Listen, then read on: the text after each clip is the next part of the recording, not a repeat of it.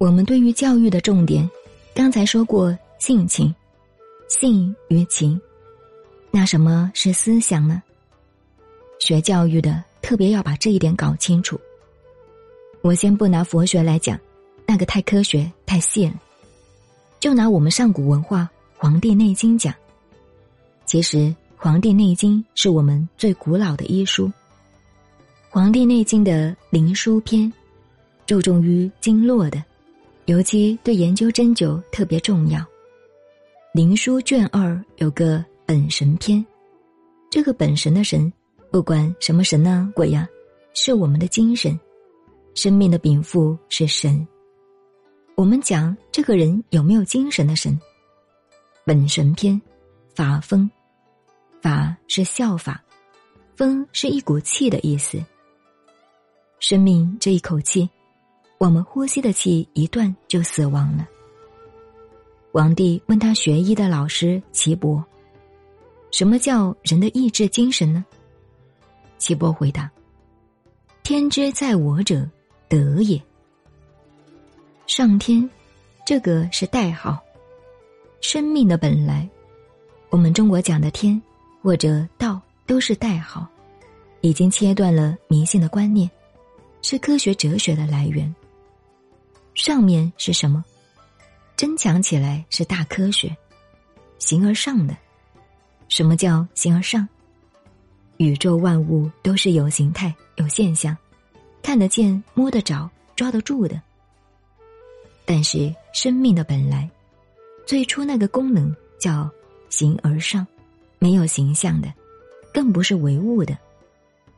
但你说唯心也不对，心跟物都是因他而起的。现在这个问题不谈，太高深了，属于大科学、哲学。天之在我者，德也。这一句话怎么解释呢？中国文化讲，上天有好生之德，上天给你的禀赋来的。譬如这两天我们四川大地震，地球里头的气在震动了，这是大科学，可以生人也可以死人，所以天之在我者，德也。上天有好生之德。地之在我者，气也。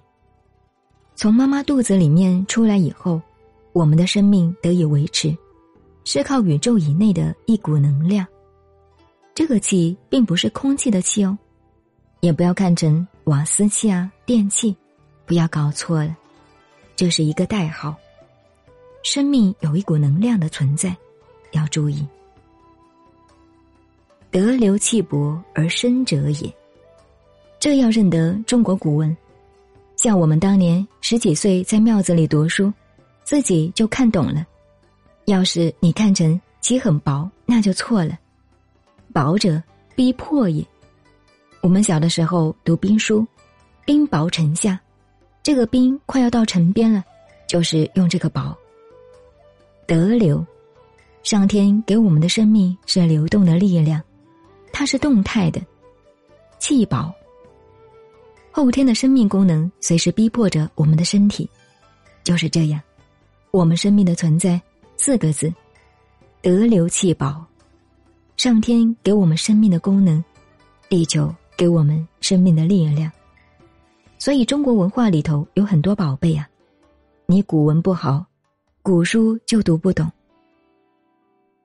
故生之来谓之精，讲到人的身体了。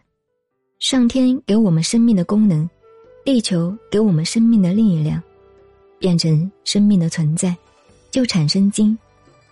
精不是男女性交出精的精哦，精就是现在讲的细胞、基因或者荷尔蒙。我们这里翻译不叫荷尔蒙，叫激素，这些都属于精。故生之来谓之精，所以老了。病了，人就瘦了，细胞出了问题，两精相搏谓之神，有阴阳气在里头，它是讲唯物了。这个生命有两精，阴精和阳精，每个人本身有阴阳的经，相搏，两个互相纠缠和拢来，这个力量搅起来就产生神了。所以我们老了，眼睛花了，神不够了。像我现在还可以，因为我晓得养神，养精养神叫做保养精神。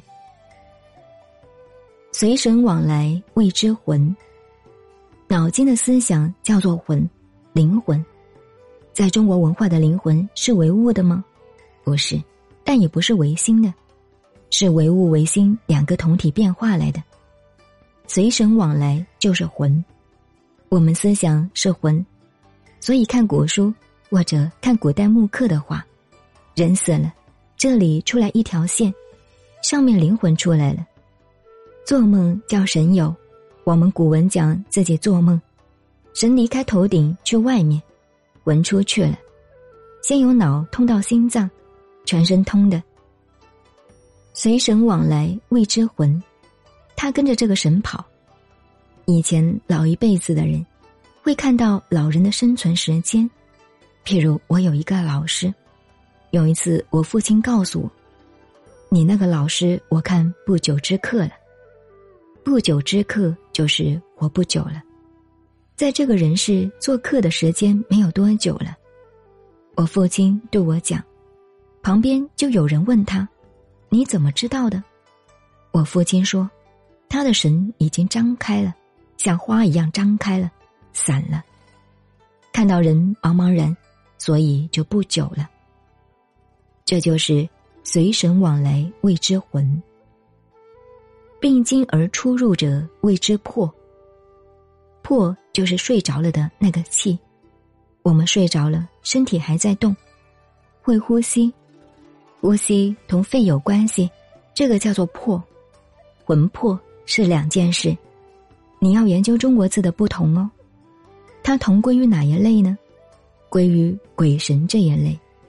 什么叫鬼神呢？往下面去的叫做鬼。往上面冲的叫神，鬼字旁边有一个云字叫魂，鬼字旁边有一个白字，一股气叫魄，就是呼吸，就是心脏跳动。你们如果看过死人，在医院里头看到快死的人，他那个呼吸很快的，就是他的魄快要散了，呼吸快要完了，他同呼吸关系很大。